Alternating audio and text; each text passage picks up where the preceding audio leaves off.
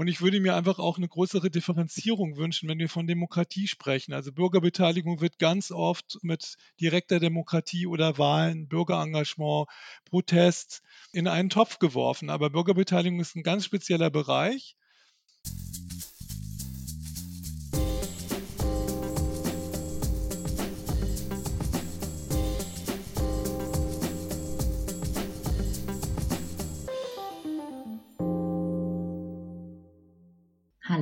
Herzlich willkommen bei Denkanstoß Demokratie, dem Podcast der Landeszentrale für politische Bildung Rheinland-Pfalz. Mein Name ist Felicitas Siegel. In der letzten Folge hat Jenny es schon angekündigt, es gibt einen Wechsel und zwar übernehmen ab hier Jessica und ich als Team den Podcast.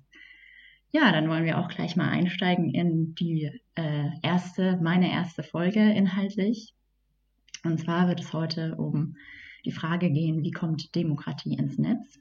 Weil Demokratie immer etwas mit Teilhabe und Beteiligungsprozessen zu tun hat, die im besten Fall politische Prozesse legitimieren, habe ich mir heute sogar zwei Interviewgäste eingeladen, die viele Fragen um diese, um diese große Frage herum hoffentlich beantworten können.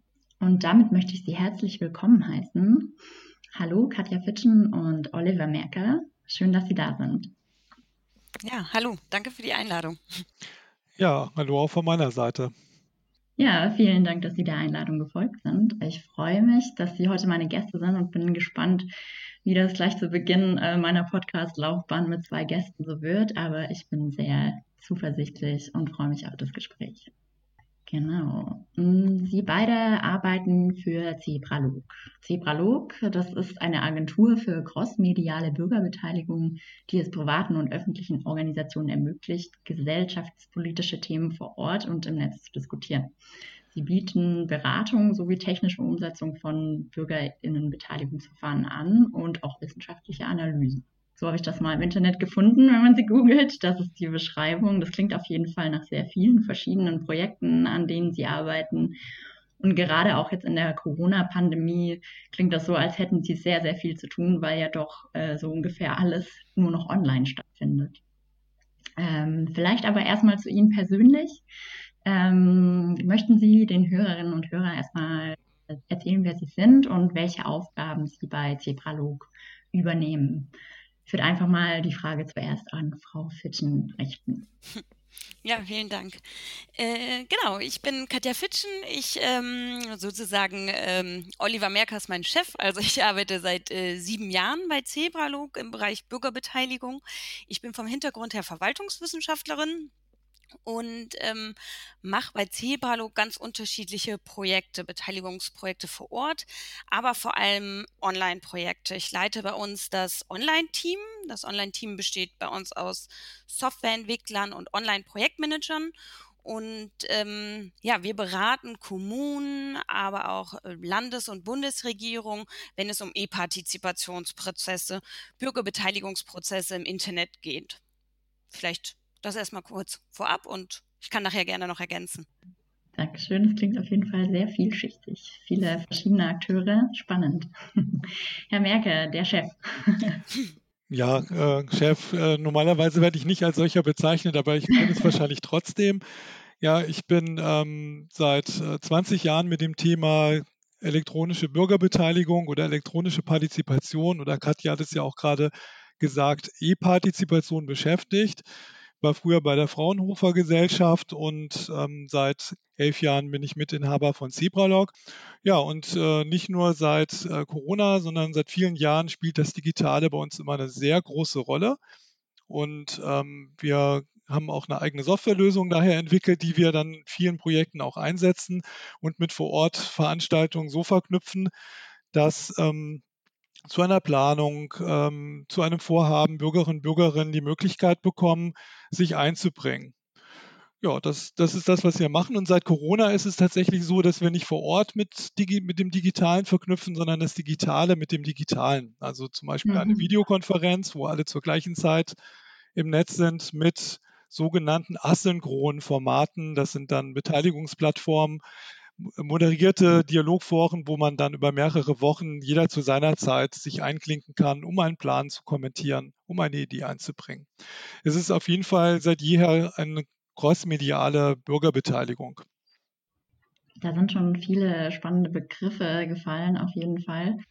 Äh, ich würde noch gerne wissen von Ihnen, ähm, jetzt vor allem, weil Sie auch schon 20 Jahre bestehen, wie sich das äh, schon so herausgestellt hat, ähm, was für Sie beide, also als jemand, der die Agentur mitgegründet hat und als jemand, der ähm, seit geraumer Zeit dort arbeitet, was die Agentur für Sie persönlich so besonders macht. Katja, ich bin gespannt. Ähm, ja, Sie haben das eingangs gesagt, das beschreibt es ganz gut, die Vielfalt der Aufgaben. Also ich bin äh, bei der Firma jetzt äh, sieben Jahre und es wird nicht langweilig, weil es wirklich so unterschiedlich, man kann im Beteiligungsfeld so unterschiedliche Sachen ausprobieren und machen und wie Sie gesagt haben, die Welt verändert sich jetzt auch. Ähm, jetzt gibt es Video-Chat-Formate online, die man macht, aber äh, E-Partizipation an sich entwickelt sich auch weiter. Ähm, Früher hat man, also vielleicht da schon so ein kleines Beispiel, früher hat man irgendwie Pläne angeguckt, hat sich viel eingelesen, eingelesen, bevor man mitgemacht hat. Jetzt ist alles ein bisschen schnelllebiger. Jetzt muss man gucken, dass man sozusagen den Bürgern schnell eine Möglichkeit gibt, ihren Beitrag abzugeben äh, zu einer Idee.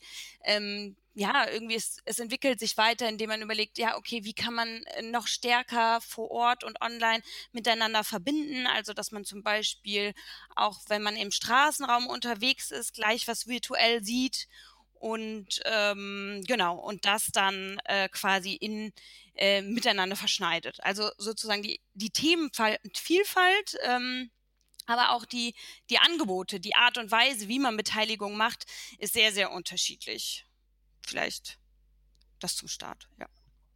Also die, die Aufgabenvielfalt und tatsächlich auch, dass man mit so vielen unterschiedlichen Menschen an unterschiedlichen Stellen dann in Kommunikation tritt.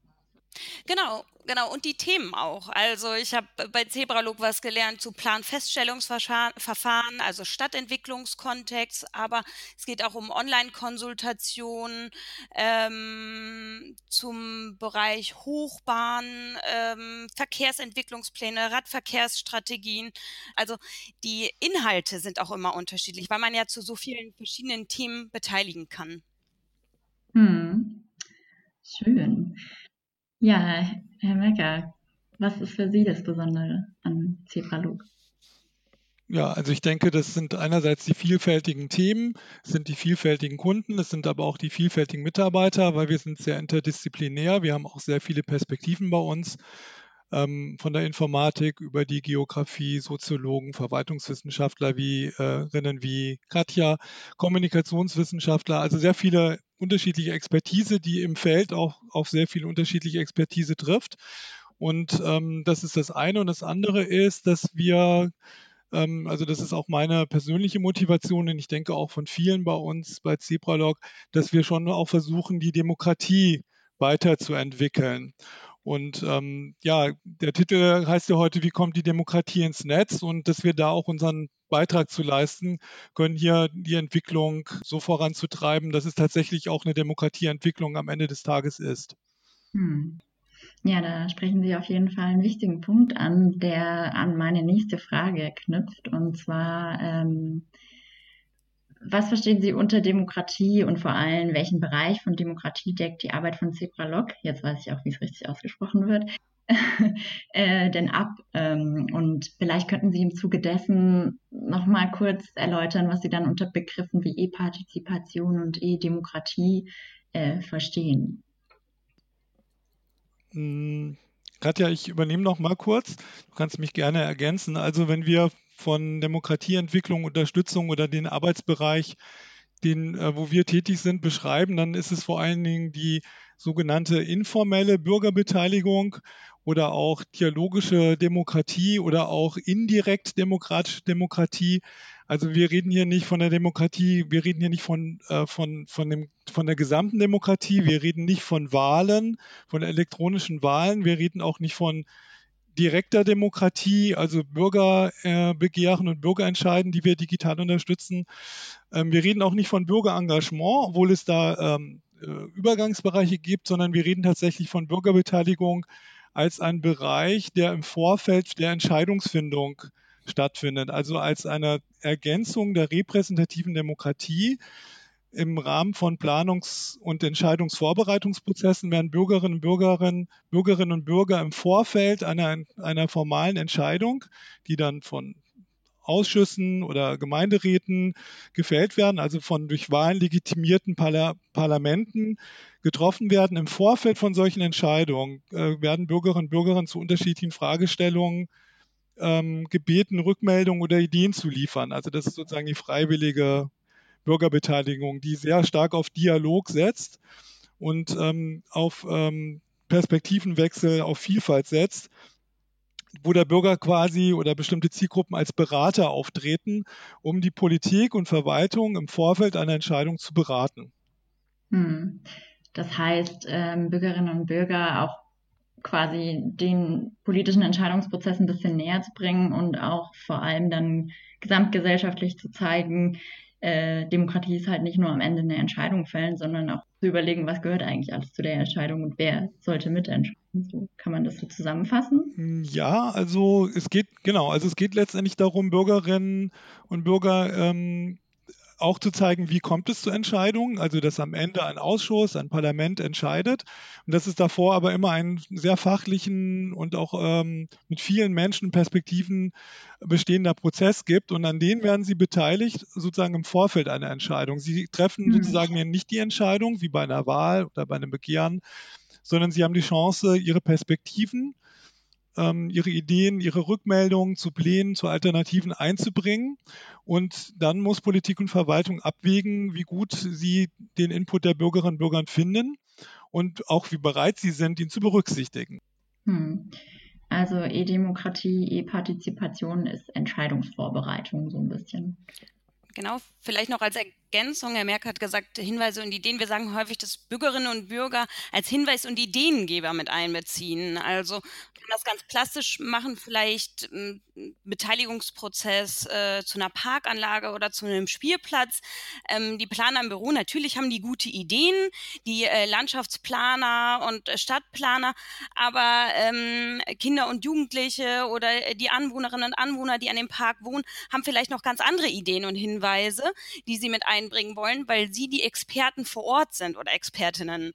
Und ähm, sozusagen dadurch kann man erstmal nochmal Rückmeldung, vielleicht schon zu vorhandenen Ideen bekommen und die in dem Sinne so ein bisschen, ja, so, so ein Live-Check machen vielleicht, wenn man sagen kann. Mhm. Und äh, kann aber vielleicht auch neue Ideen und Hinweise generieren und kann vielleicht auch, äh, stößt vielleicht im Vorhinein von, ähm, von Entscheidungen auch auf äh, gewisse Konfliktthemen, ähm, die aufploppen. Ja, sehr spannend. Also so, dass Ideen und Bedürfnisse äh, vieler quasi zu einer Entscheidung führen. Ähm, ja, sehr spannend auf jeden Fall. Also crossmediale Bürgerinnenbeteiligung, so sieht das in der Theorie aus. Ähm, da würde ich gerne mal so ein bisschen zur Praxis überleiten. Und zwar würde ich gerne von Ihnen erfahren, wie sich denn dann so ein Prozess der Online-Beteiligung, also der crossmedialen Bürgerinnenbeteiligung, ähm, gestalten kann. Und vielleicht können Sie dabei ähm, ein Lieblingsprojekt aussuchen, wie das gut funktioniert hat. Oder was ich sehr spannend fand im Internet, da wir ja hier unseren Sitz in Mainz haben und äh, Sie den Prozess um die Citybahn zwischen Wiesbaden und Mainz auch begleitet haben, über mehrere Jahre, wie sich das so gestaltet hat. Katja, willst du dein Lieblingsprojekt oder soll ich? Fang du an, ich ergänze. Genau, also ähm, genau die, der Prozess der Citybahn ist nicht unbedingt mein Lieblingsprozess, da bin ich ganz ehrlich. Da waren wir nämlich auch nicht verantwortlich für das Verfahren. Und ähm, wenn wir einen Prozess äh, gestalten, dann macht der auch meistens auch mehr Spaß. Deswegen äh, sage ich mal ein anderes Beispiel. Ludwigshafen ist jetzt auch nicht so weit weg. Das ist für mich eine, eine Lieblingsstadt und auch ein Lieblingsprojekt, nämlich zu dem Abriss der Hochstraßen in Ludwigshafen ähm, gibt es seit jeher ganz viele Bürgerbeteiligungsangebote, immer dann, wenn die Stadt Ludwigshafen vor größeren Schritten in diesem ja, Mammutprojekt in der Stadt ist. Und ähm, da hat man zum Beispiel vor einigen Jahren die Bürgerinnen und Bürger im Vorfeld einer Entscheidung gefragt, welche Straßenvariante sie nach dem Abriss bevorzugen würden. Eine, wieder eine Hochstraße, die durch die Stadt geht, die also höher gelegt und aufgestelzt ist, oder eine ebenerdige Stadtstraße. Und das hat man kriterienorientiert, also blickwinkelorientiert gefragt, welche Variante, es waren insgesamt vier, findest du besser mit Blick auf die Baukosten, mit Blick auf die Bauzeit. Mit Blick auf ähm, das städtebauliche Entwicklungspotenzial mit Blick auf die verkehrliche Leistungsfähigkeit. Und da hat man die Leute sozusagen in den Dialog über diese Varianten gebracht. Die meisten Bürgerinnen und Bürger haben sich mit unterschiedlichsten Varianten für eine Stadtstraße ausgesprochen und die ganzen Ergebnisse, die ganzen Argumente, die dort ausgetauscht wurden, wurden ausgewertet und dann vom Gemeinderat mit in den Abwägungsprozess genommen. Und es wurde dann tatsächlich ähm, äh, auch sehr viel Bezug auf die Bürgerbeteiligung genommen und sich für die Variante Stadtstraße entschieden. Das ist für mich ein Lieblingsprojekt, weil es zeigt, dass am Ende die Politik entscheidet, aber auch weil es doch hinreichende Spielräume gab zwischen vier Varianten, die man diskutieren konnte. Das hat dann, so wie sich das anhört, auch zu einer sehr legitimierten Entscheidung äh, geführt. Also waren die Beteiligten dann so mit der Entscheidung zufrieden? Ähm, ja, also ja und nein. Also es gab äh, Bürgerinnen und Bürger, die gibt es übrigens noch heute, die gerne wieder eine Hochstraße dort säen, weil sie sie verkehrlich leistungsfähiger finden. Mhm. Und ähm, äh, es gab aber auch viele Bürgerinnen, die ähm, tatsächlich die Entscheidung Stadtstraße wollten und die Bürgerinnen und Bürger, die eher die Hochstraße wollten, die kommen heute noch manchmal auf mich zu und sagen, äh, ich finde trotzdem, dass das ähm, die falsche Entscheidung war, die der Gemeinderat gefällt hat, aber die Bürgerbeteiligung fand ich trotzdem gut. Also ich glaube, das Ziel muss sein oder sollte sein, dass Bürgerinnen und Bürger das Verfahren als fair und transparent und nachvollziehbar ansehen können, dann können sie auch im Sinne ihrer Frage mit, ähm, äh, eher akzeptieren, dass es möglicherweise dann trotzdem anders entschieden wird, als sie sich mit ihrer Perspektive eingebracht hatten. Hm, also dass Nachvollziehbarkeit einfach gegeben ist. Ja, genau. Klingt sehr spannend. Frau Fitschen. Ich wollte nur ergänzen, dass das Beispiel auch erfolgreich ist, weil äh, sie in Ludwigshafen Beteiligung verstetigt haben. Also die haben dann nicht gesagt, am Ende ähm, dieser Bürgerbeteiligung zu der Hochstraße, wo dann entschieden wurde, es wird eine Stadtstraße, ähm, haben sie nicht gesagt, und jetzt ist es vorbei, sondern die machen ähm, nach wie vor Bürgerbeteiligung. Dann gab es ein Frage-Antwort-Format. Also sie haben das als Anlass genommen, den Prozess jetzt nicht zu beenden, der ja auch weitergeht. Also sie informieren jetzt über die Baumaßnahmen, über die nächsten Schritte. Also nehmen da weiter weiterhin die Bürgerinnen und Bürger mit, weil sozusagen Information die niedrigste Stufe der Bürgerbeteiligung ist und äh, schaffen Transparenz über das weitere Verfahren. Und ähm, das war sozusagen der erste Schritt. Und sie gehen diesen Schritt aber weiter, der Verstetigung von Bürgerbeteiligung. Und, und das ist vielleicht ein Trend, der mir total gefällt in äh, immer mehr Kommunen in Deutschland, die sagen, okay, wir richten hier bei uns äh, eine, eine Stelle für Bürgerbeteiligung ein, wo wir sozusagen dann gebündelt auf einer Plattform für die Stadt die Bürgerinnen und Bürger alle wichtigen Informationen finden zu den Prozessen, an denen sie sich beteiligen können. Ja, das klingt auf jeden Fall sehr cool und ähm, vor allem, dass es einen Trend dahin gibt, dass sich das verstetigt, äh, stimmt mich auch optimistisch, dass äh, vielleicht auch mehr Leute dann dadurch sich angesprochen fühlen, um äh, tatsächlich sich mehr zu beteiligen und ähm, ja, an politischen Prozessen teilzunehmen, die dann so viel näher an der Haus sind quasi. Ähm, Dankeschön. Ja, ähm, für, ich wollte gerne mal noch so ein bisschen auf die aktuelle Situation zu sprechen kommen. Und zwar, ich habe in Ihrer Beschreibung, Frau Fitschen, gelesen, dass Sie gerne Fragen stellen an Ihre Mitmenschen. Und ich würde gerne von Ihnen wissen, äh, was ist derzeit während dieser Pandemie gerade ähm, die drängendste Frage bezüglich Online-Beteiligung? Muss ich einen Moment drüber nachdenken.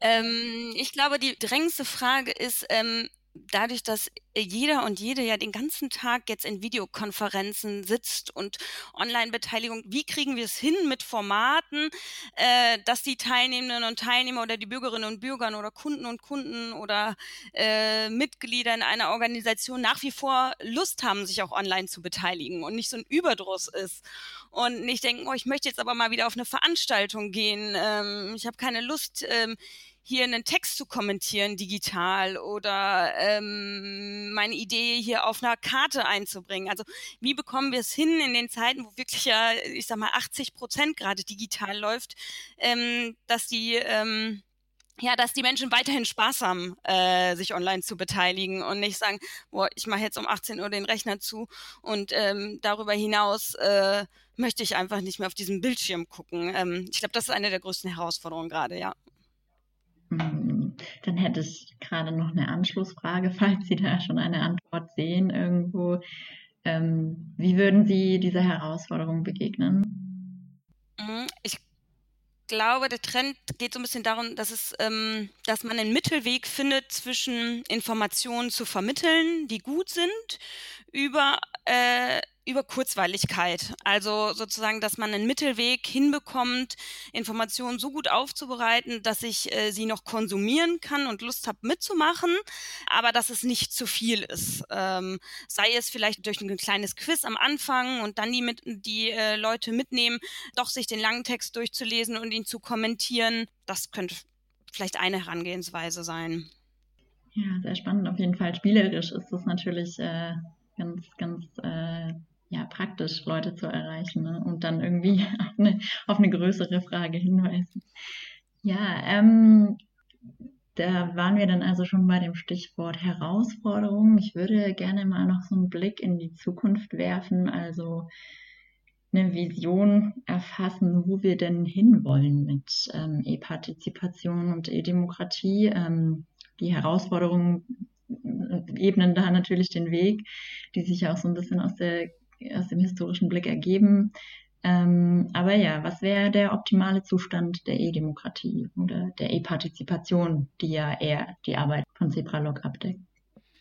Mm, also ich sehe nach wie vor als Herausforderung, die unterschiedlichen Zielgruppen zu erreichen. Wir probieren das schon so ein bisschen durch Crossmedialität. Also das heißt, wir sagen, wir, wir haben Methodenkoffer und gucken, okay, erstmal, was ist der Beteiligungsgegenstand, wen wollen wir erreichen und was für eine Methode oder was für ein Format müssen wir dadurch einsetzen. Und ähm, ich glaube, das ist nach wie vor eine große Herausforderung. Ähm, äh, wie erreichen wir die unterschiedlichen Menschen? Wie sprechen wir sie an, dass sowohl Kinder und Jugendliche bei einer Beteiligung mitmachen, als auch ältere Menschen?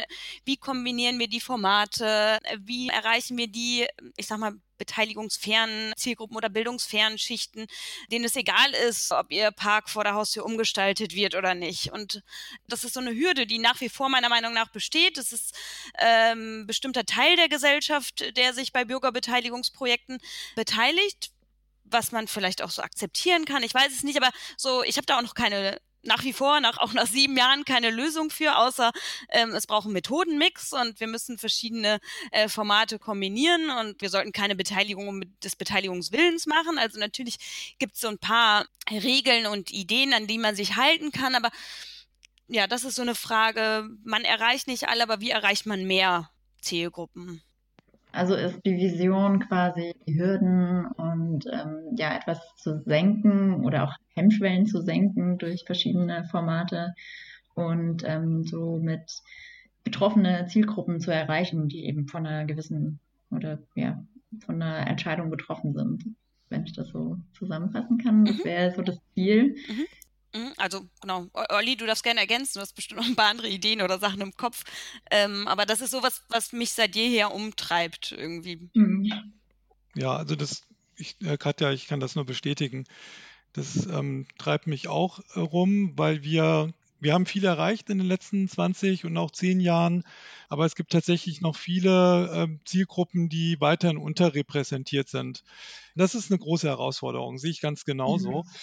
Ähm, eine andere Herausforderung ist die, die wir vorhin schon so ein bisschen angesprochen haben, mit Blick auf die Stadt Ludwigshafen, ist die Entwicklung der, ähm, der Verwaltung, also der Beteiligungskultur auf Seiten der Verwaltung und Politik.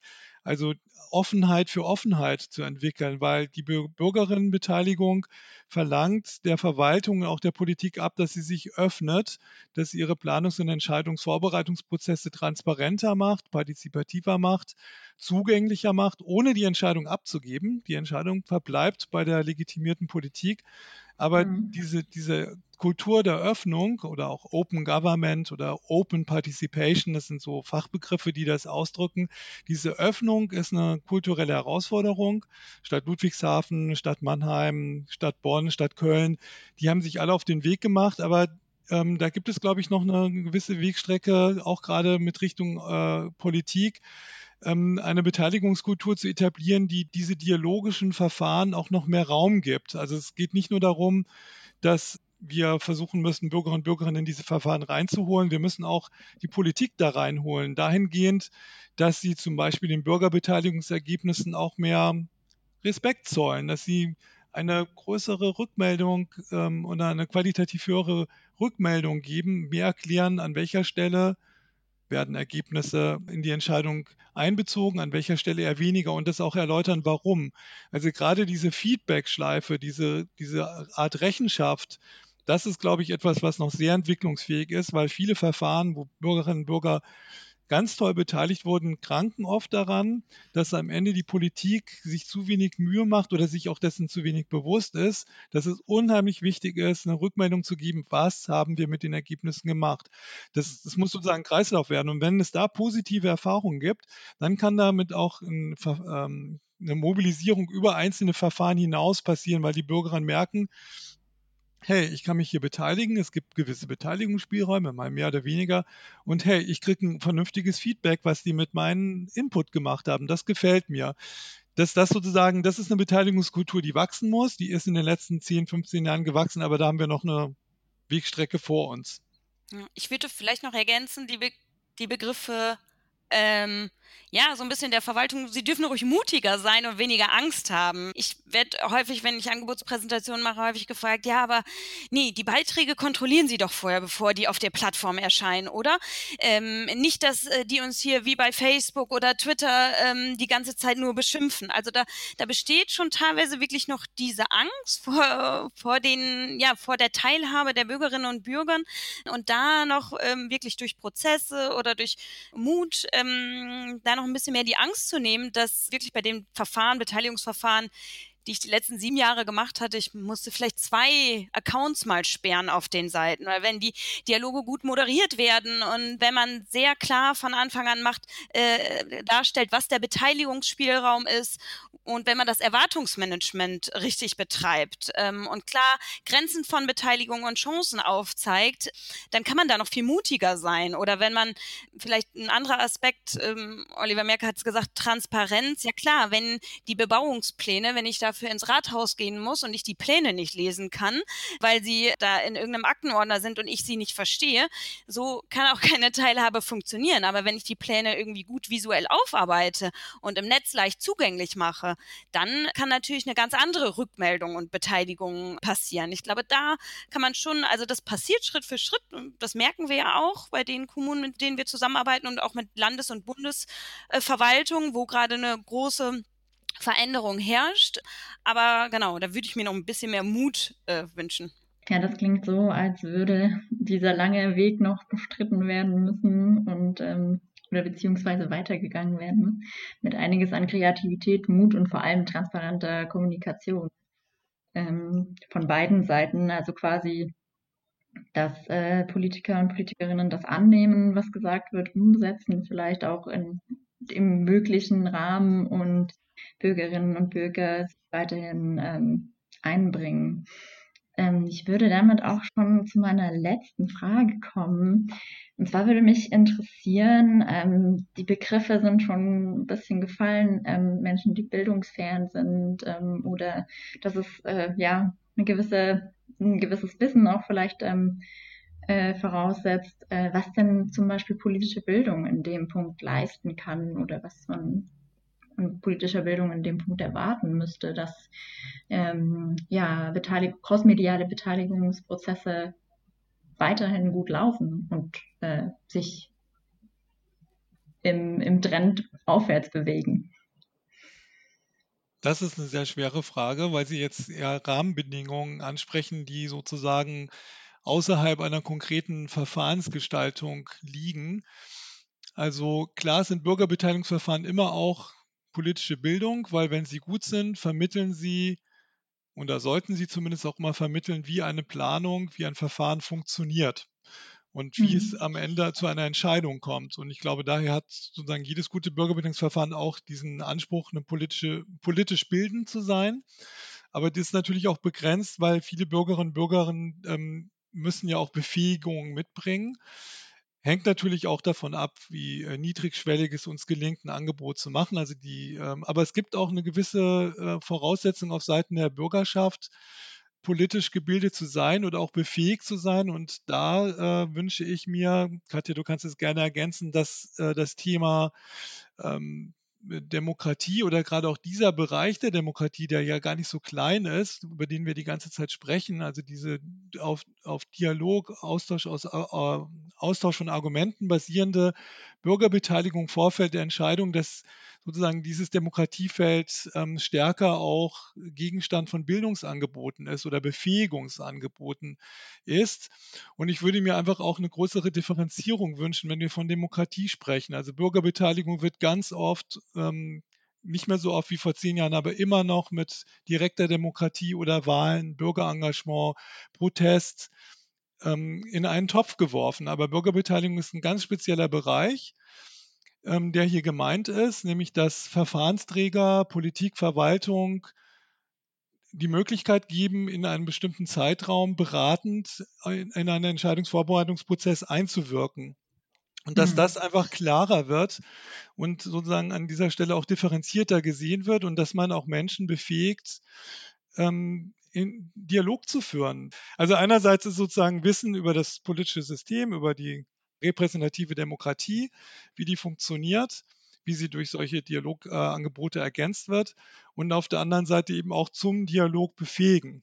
Das ist, glaube ich, mhm. eine große Herausforderung. Und noch ein letzter Satz dazu. Eine große Herausforderung ist es auch immer, die ich beobachte. Es gibt ja viele tolle Angebote politischer Bildung, die, wo man sozusagen spielerisch ähm, durch Simulation und so weiter auch versucht, zum Beispiel Schülerinnen und Schülern Demokratie zu vermitteln. Aber dieses Spielerische steht sozusagen äh, im Widerspruch zu dem Ernsthaften. Also eigentlich muss sozusagen politische Bildung an dem konkreten Verfahren ansetzen und keine Spielwiesen eröffnen, weil die dann sozusagen überhaupt keine Relevanz haben in dem Moment, wo ich versuche zu erläutern oder durch Spiele zu zeigen, wie Demokratie funktioniert, ist es halt nur ein Spiel.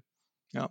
So wie oft Jugend- oder Kinderparlamente aus meiner Sicht, bis auf wenige tolle Ausnahmen, keine wirklichen, äh, ähm, das sind für mich Spiele, nicht relevante Angebote, die sozusagen auch zur Politikverdrossenheit führen können, wenn es sozusagen mit der eigentlichen Demokratie den relevanten Verfahren verwechselt wird. Also das, ich weiß nicht, ob ich das jetzt rübergebracht habe, aber das ist zumindest, da muss die politische Bildung, hat da echt ein Problem oder eine Herausforderung. Katja lacht schon. Ja, ich lache, weil ich, ich würde dir widersprechen, weil ich habe ja vorhin gesagt, gerade das Spielerische, ähm, also wir diskutieren bei uns intern auf viel, wie Sie auch merken, und man darf auch dem Chef widersprechen.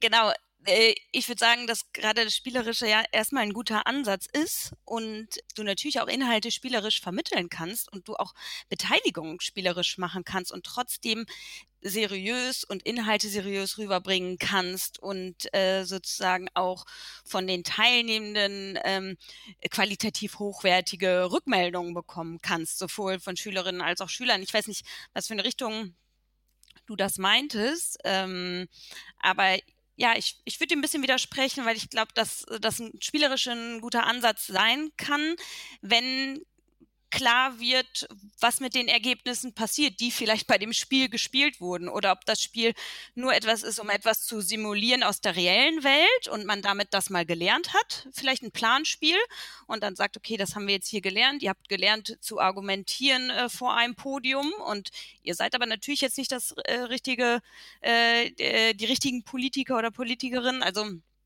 ähm, ja, ich, ich würde ein bisschen widersprechen. Vielleicht eine, oder Olli, willst du dazu noch was sagen? Nee, ist schon, ist schon okay. Aber mir ist gerade noch eine Sache eingefallen, ähm, dem würde ich wiederum beipflichten, äh, was Oliver Merkel gesagt hat, dieses, ähm, wir können Beitrag dazu leisten, dass wir in den Dialog treten und dass äh, die Menschen wieder erstmal hören, was die anderen eigentlich sagen, also dass man zuhört und auch andere Meinungen, ähm, auf andere Meinungen reagiert und sie sich anhört. Und da ist mir gerade noch ein Beispiel eingefallen, ähm, was vielleicht ganz gut passt. Wir haben für die Sächsische Landeszentrale für politische Bildung die Plattform Lasst uns streiten.de gebaut. Und da war genau der Ansatz, gebt eure Meinung ab und danach werdet ihr mit einer Gegenmeinung konfrontiert und die lest ihr auch noch und könnt da, wenn ihr möchtet, nochmal eine Stellung zu beziehen. Also da haben wir wirklich auf digitalen Weg probiert, genauso wie wenn man vor Ort sitzt und diskutiert. Man gibt seine Meinung ab und wird mit einer Gegenmeinung äh, konfrontiert und in dem Sinne auch ja, wie der Titel schon sagt, lasst uns streiten, dass man probiert, hier wieder in den Dialog zu treten und das hat die Sächsische Landeszentrale, da finde ich, ganz gut aufgebaut. Sie machen nach wie vor Dialoge auf der Plattform, die betreuen das eigenständig. Vielleicht wären die ja auch nochmal ein guter Interviewpartner für Sie. Ja, ähm, auf jeden Fall sehr, sehr spannende Anreize, Ideen und ähm, ja, Herausforderungen, die Sie da geschildert haben zum Dialog ähm, innerhalb äh, unserer, unserer Gesellschaft, der da auf jeden Fall noch weiterkommen muss. Ähm, aber für den Moment äh, danke ich Ihnen sehr für den jetzigen Dialog, den wir gerade hier geführt haben. Und äh, ich kann sagen, ich habe auf jeden Fall viel gelernt äh, und ähm, fand das auch äh, ein sehr spannendes Gespräch. Und ja, möchte mich für Ihre Einblicke in Ihre Arbeit bedanken.